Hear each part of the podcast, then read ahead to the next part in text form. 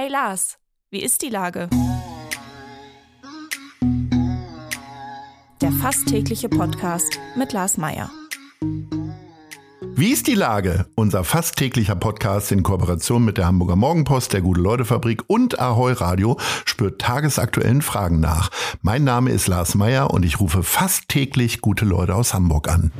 Unser Werbepartner, der das diese Woche möglich macht, ist das Mai Alpenwelt Resort in Königsleiten in Österreich. Das Mai Alpenwelt Resort liegt genau neben der Gondel und ist somit der perfekte Ausgangspunkt für Ski, Snowboard und Rodeltouren. Zum Afterski der besonderen Art bietet das Alpenwelt Resort Wellness vom Feinsten, coole Elektrosounds von internationalen DJs und leckeres Essen sowie Getränkespezialitäten in den verschiedenen Restaurants des Hotels. Weitere Infos Infos unter www.alpenwelt.net. Heute befrage ich den Schauspieler Gustav Peter Wöhler. Ahoi, Gustav. Ahoi, Lars. Servus. Lieber Gustav, du sorgst ja wirklich für das Stadtgespräch gerade und nicht nur im kulturellen Bereich.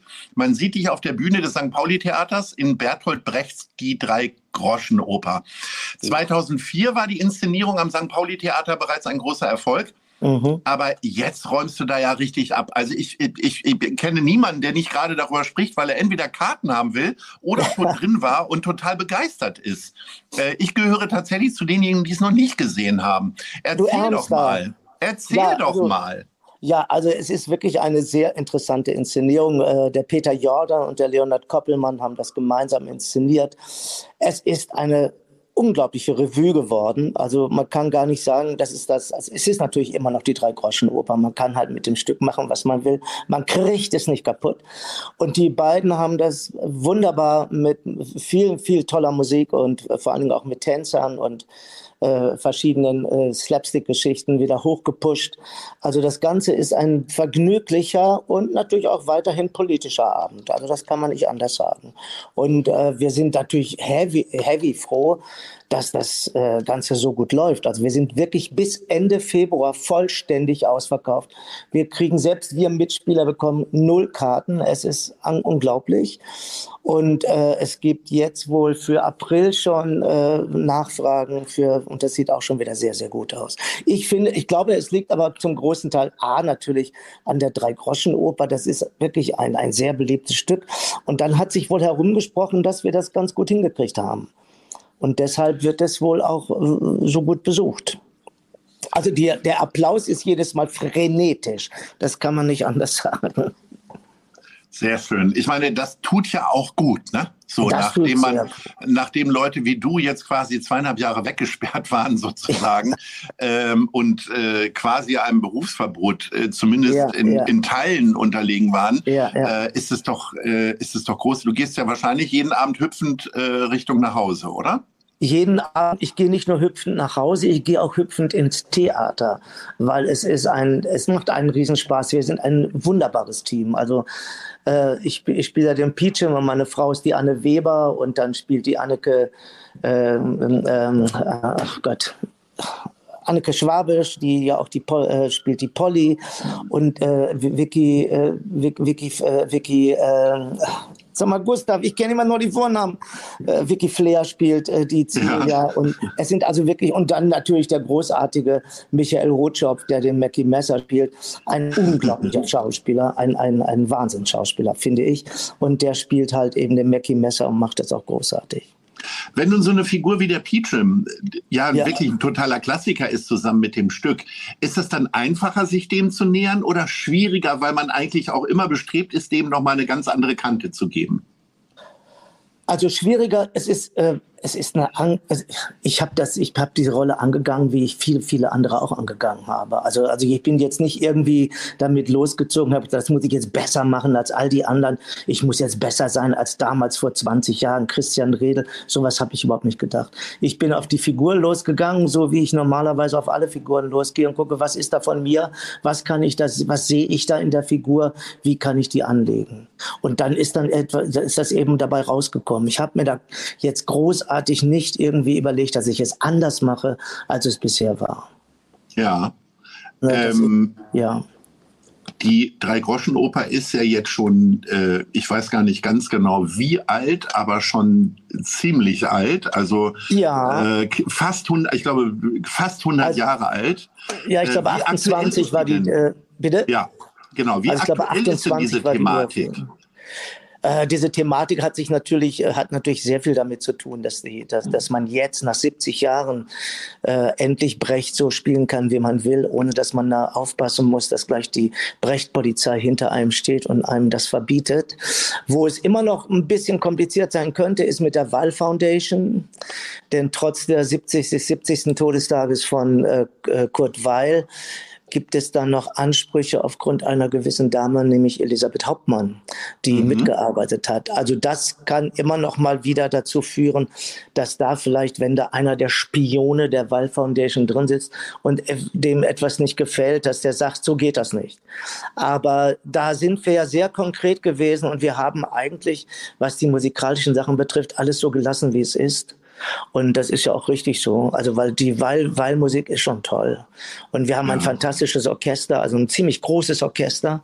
Also das St. Pauli Theater hat sich da in die Vollen geschlagen und hat wirklich ordentlich Leute auf die Bühne gebracht. Sehr gute Leute. Und das macht natürlich auch was aus. Ja. Immer und immer wieder sprechen Schauspielerinnen und Schauspieler auch in diesem Gespräch äh, wirklich fast äh, bewundernd über die Atmosphäre am St. Pauli-Theater. Ja. Beschreib das ja. mal aus deiner Sicht. Ich meine, du bist ja schon auch ein alter Fuchs, der schon vieles erlebt hat, wahrscheinlich auch schon viel Schlechtes. Ich habe schon viel Schlechtes erlebt, aber noch nie am St. Pauli-Theater. Also das St. Pauli-Theater, das kann ich, alle, die das bisher gesagt haben, kann ich dann nur bestätigen. Es ist eine Atmosphäre, ich sag mal fast schon der Liebe, also Liebe zu dem Liebe zu dem Theater. Und das hat auch was zu tun mit den Menschen, die dort hinter der Bühne arbeiten, was die Technik betrifft, die ganzen, äh, die, die zum Beispiel die, die wunderbare Malis, die seit Jahren von die auch schon bei den, an den Kammerspielen mit Oli Waller war, die die äh, Schneiderei und äh, den Fundus da verwaltet, ein, eine Seele von Mensch. Und wir sitzen nicht umsonst nach jeder Vorstellung noch da. Wir haben zwar keine Kantine, aber wir haben einen wunderbaren Vorraum, in dem wir oft sitzen und anschließend noch ein Bier trinken und nochmal Spaß haben. Und diese Gemeinsamkeit, das das ist natürlich auch ein, ein Pfund, wenn man in ein Theater geht und weiß, da ist kein, ich sag mal so, kein blöder Typ dabei oder eine, ein, ein Dover, der sich dazwischen funkt. Das sind alles wunderbare Menschen. Und das macht riesen Spaß. Und darum äh, ist es einfach so. Ja. Ohne dass es Werbung wäre, können wir, glaube ich, auch über das Cuneo sprechen. Ist ja selber auch eine Kultureinrichtung. Ja, das ist. Das äh, wie, wie, oft, wie oft geht es denn dann in die Kantine des, äh, zumindest der Intendanz sozusagen? Also die Intendanz ist, glaube ich, sehr oft da, habe ich das Gefühl. Also wir sind nicht immer da. Also A ist es uns dann auch oft zu voll. Also gerade am Wochenende. Und wenn wir da mit elf Leuten auftauchen, da muss man sich das vorher schon renovieren. Aber manchmal so, äh, an manchen Tagen hat man einfach Lust und sagt so, jetzt eine kleine Nudel im Cuneo, ein Rotwein und dann noch schönen Abschluss. Averna oder so. Und dann macht man das. Ne? Dann ist das schön. Also das, das Cuneo ist unschlagbar. Natürlich ist nicht nur, weil es so nah liegt, sondern auch wegen Franka, die das ja in einer großartigen Weise leitet. Also es, es ist, die Atmosphäre ist einfach toll. Jetzt haben wir so äh, schwärmerisch über das St. Pauli-Theater gesprochen, aber ja. ähm, erzähl doch mal ein bisschen aus dem Nähkästchen, was kann denn so ein Theater oder auch auf Tournee alles so verkehrt gemacht werden, äh, äh, was das St. Pauli-Theater total richtig macht? Ich glaube, manchmal fängt es ja sogar beim Reisen an. Ich erlebe das ja auch bei meinen Künstlerinnen und Künstlern. Äh, die Auswahl der Hotels ist, glaube ich, auch schon mal ganz entscheidend. Ne? Also da kann ich dir jetzt gerade aus frischer Erfahrung, ich mache ja nebenbei noch eine Tournee mit mhm. Professor Mamlock, was wir im Sprechwerk hatten. Ja. Mhm. Und das läuft bei dem Holger Umbreit, Holger Umbreit Entertainment, der auch mitspielt. Und Holger, ich muss ehrlich sagen, ich habe ich habe noch nicht so viel Tournee hinter mich gebracht. Aber was der da auf die Beine stellt, A, wir fahren alle mit einem Bus, mit, das ist, macht einfach einen Riesenspaß, wo wir auch eine mhm. gute Truppe sind. Wir sind versorgt von morgens bis abends, anders kann man das nicht nennen. Er ist so gut vorbereitet. Und vor allen Dingen, er hat sehr schöne Hotels. Also nicht irgendwelche so Absteigen, wo man nicht weiß, ob das Bett frisch gemacht ist oder nicht.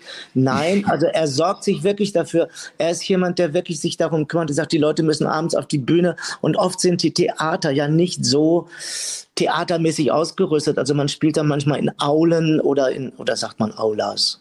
Aulas heißt das, glaube ich. Oh, das Also darfst du mich nicht fragen. Ich würde Aule Ich weiß es ja auch nicht. Manchmal heißt es im Kreuzworträtsel Aulas und dann denke ich mal, wieso? Ich sage immer Aulen. Naja, ist doch Mhm. Ja. egal. Also da oder in so Mehrzweckhallen und dann ist das natürlich von der Atmosphäre nicht so schön. Aber er schafft das auch. Er hat immer zwei Techniker dabei, den Lutz und den Robert. Und die sind großartig. Also die bauen das auf, die bauen das ab, die machen den, den Ton, die, die Lichtanlage. Und äh, es ist auch eine super Truppe. Also, Also so richtig. Negatives ist dir vor einigen Jahren nicht passiert. Da magst du gar nicht draus erzählen.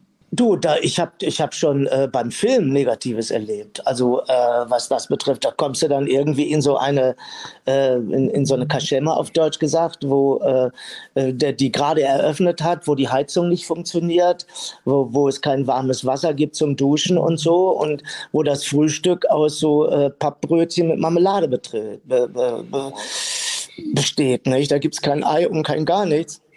Das haben wir alle schon erlebt. Da war man aber auch jünger.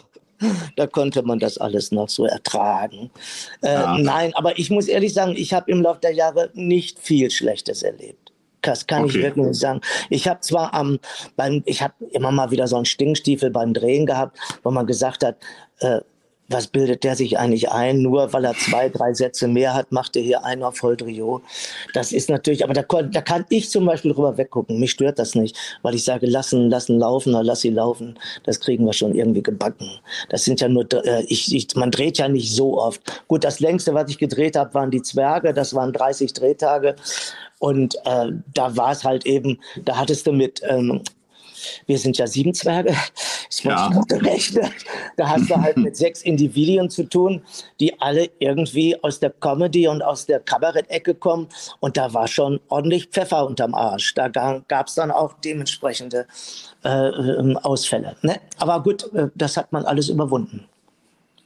Ähm, dein Mann wird in diesem Jahr das äh, Filmfest zum letzten Mal leiten hier in Ja. Hamburg, Albert Ja, Wiederspiel. ja, Und in meinem letzten Gespräch mit dir hast du verraten, dann zieht ihr nach Berlin. Das hat für einige Ja. Schlagzeilen gesorgt und für viele Das hat Gespräche. für mehr Schlagzeilen gesorgt als alles andere. Wir waren sogar in Berlin in der U-Bahn in der Werbung. mein Freund rief mich an und sagte, Gustav, ich sitze hier in der U-Bahn, da steht gerade, du und Albert, ihr zieht nach Berlin. Wann denn? sage, wie? Ja, ja. Konnte euch dieser Sturm der Entrüstung, der euch aus Hamburg zumindest irgendwie entgegenkam, irgendwie milde stimmen? Und habt ihr jetzt zumindest eure Aufenthaltszeit erhöht, die, die geplante? Oder wie, wie macht ihr es? Nein, also wir werden schon Anfang 24 nach Berlin ziehen. Das ist, äh, das ist, äh, das sind rein praktische Gründe. Wir haben da eine ganz tolle Wohnung, die wir uns vor Jahren gekauft haben. Und äh, wir sind ja jetzt, also ich bin jetzt Rentner, auch wenn ich arbeiten darf, was ja wunderbar ist.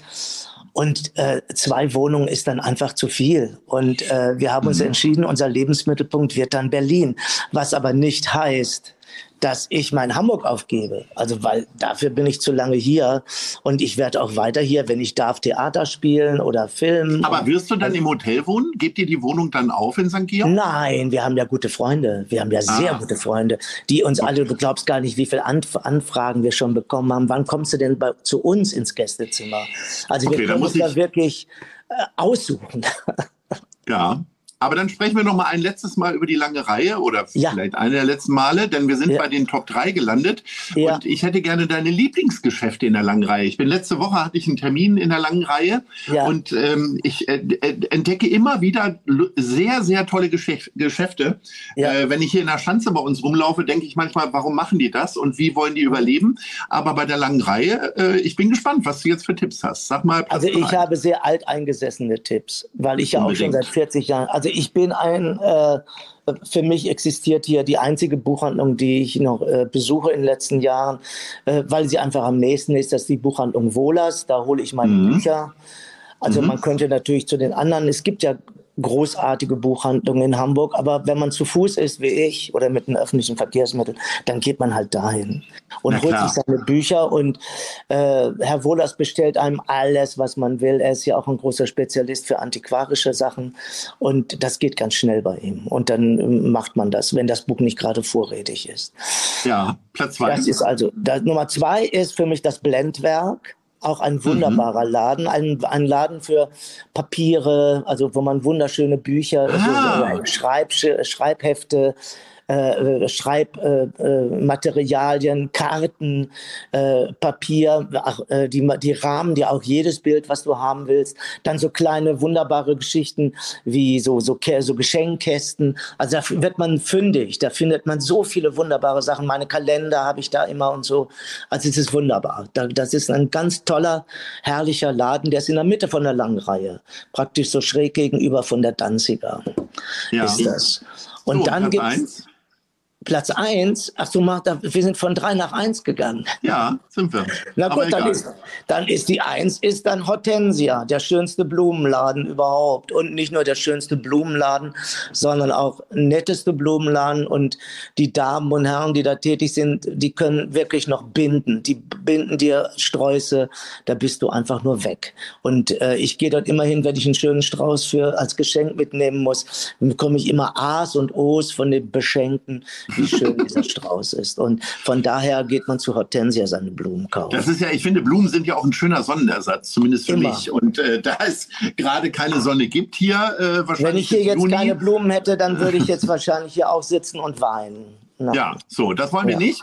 Aber lieber Gustav, äh, ich wünsche dir nach wie vor so rasenden Erfolg mit der Drei-Groschen-Oper im St. Pauli-Theater. Äh, mutmaßlich ja. haben wir jetzt auch die Letzten davon überzeugt, dass man sich das angucken sollte. Ich wünsche ja. dir alles Gute und sage Ahoi.